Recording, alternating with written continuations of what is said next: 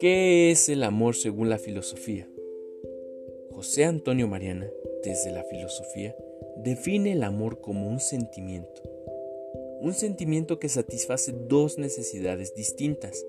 La primera de ellas es la necesidad de contar con otra persona y la segunda, la de que otra persona necesite de nosotros. En este punto podemos estar hablando de reciprocidad.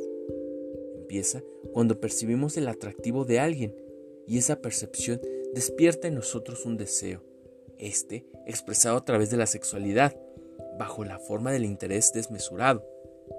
El deseo despierta una tendencia a la posesión y nos lleva a gozarnos en dicha posesión, en este caso en un juego de control a través de la exclusividad, experimentando sentimientos de alegría cuando el objeto de nuestro amor está presente y el dolor en su ausencia.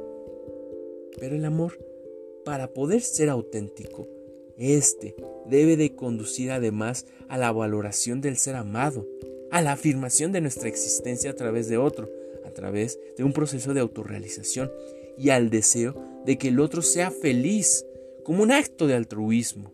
Esto según Mariana.